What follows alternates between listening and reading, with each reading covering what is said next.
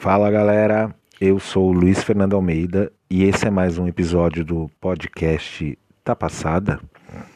No episódio de hoje, nós vamos falar sobre os biscoiteiros da internet. De onde vêm? Como são? Como se alimentam? Como se reproduzem?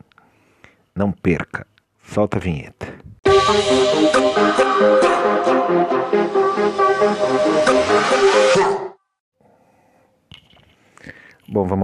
Criada em tom pejorativo para designar pessoas que fazem tudo pela audiência ou detêm uma certa carência de aprovação de terceiros, essa expressão biscoiteiro é usada o tempo todo hoje em dia, seja nas plataformas digitais, seja na vida real.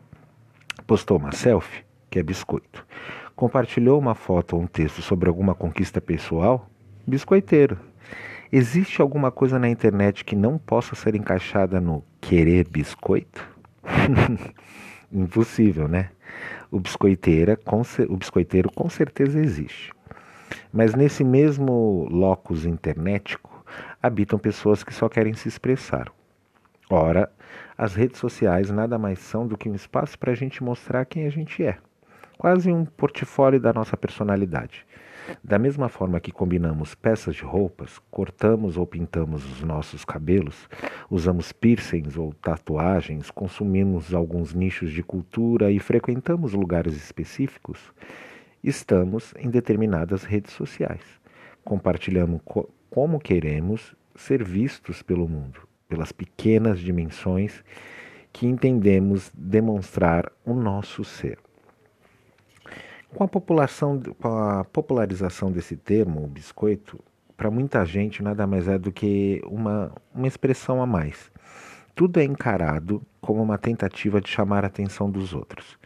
Geralmente, né, são pessoas que ficam ali cuidando da vida alheia o tempo todo e se acham juízes da internet capazes de determinar que determinado comportamento é biscoito ou não. Né? O espaço que nasceu designado para que pudéssemos evidenciar nossas particularidades, ou seja, as redes sociais, né? Esses espaços nasceram para que a gente pudesse mostrar as nossas individualidades como seres humanos, se converteu num espaço de carência e de necessidade de aprovação. Tudo que se produz é lido como vontade de se validar. Afinal, está na internet. Mas aí fica o questionamento: e eu? Não importo? Eu não existo?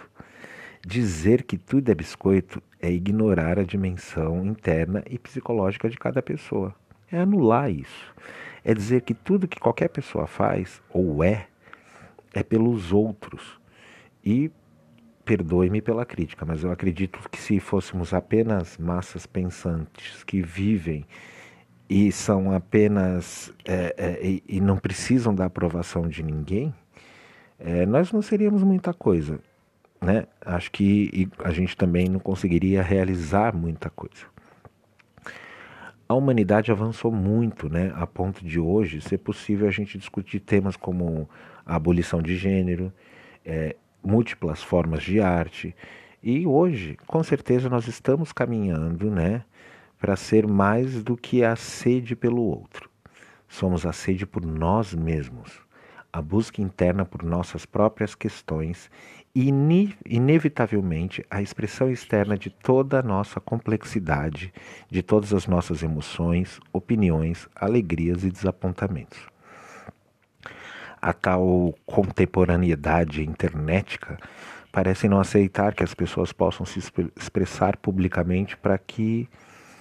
É, é, para si. Parece que tudo é encaixado no para os outros. Desse conceito nasce um movimento de anulação da autonomia e das dimensões psicológicas de cada indivíduo, o que eu acho que é nocivo pra caramba. É quase como se a, a internet estivesse o tempo todo tornando ruim se sentir bem consigo mesmo, ou querer, sei lá, compartilhar suas coisas, seus interesses, suas conquistas, coisas que te engrandecem o espírito. Afinal, se você faz isso, ser biscoiteiro, né, cara? Talvez a verdadeira reflexão a ser tecida nesse momento seja porque as pessoas se incomodam tanto com os outros a ponto de precisarem justificar tudo que vem nas redes sociais com isso é para chamar a atenção dos outros. É para chamar a atenção dos outros. Ou é porque incomodou você? Já parou para pensar? Ainda não se pode afirmar com certeza que o egoísmo e o incômodo com a expressão do outro são a verdadeira face do biscoito. Mas eu vou deixar aqui um questionamento. Estaria a subjetividade humana sendo golpeada pela ascensão do egoísmo? Acho que vale um pensamento.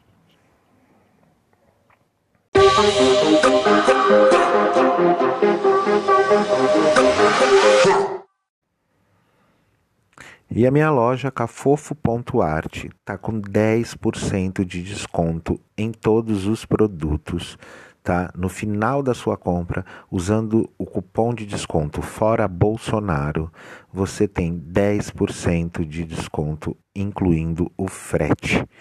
Tá? Essa promoção valeria até domingo, dia 18, mas eu vou estendê-la até o domingo, dia 25 mais uma semaninha. É só usar o cupom Fora Bolsonaro www.cafofo.art.br.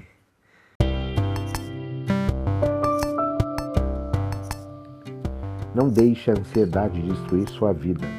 É o livro que eu tenho lançado lá na plataforma amazon.com.br e você pode ler um pouco e descobrir mais um pouco sobre esse tema clicando no meu link da bio do Instagram que é arroba eu Luiz Fernando Almeida.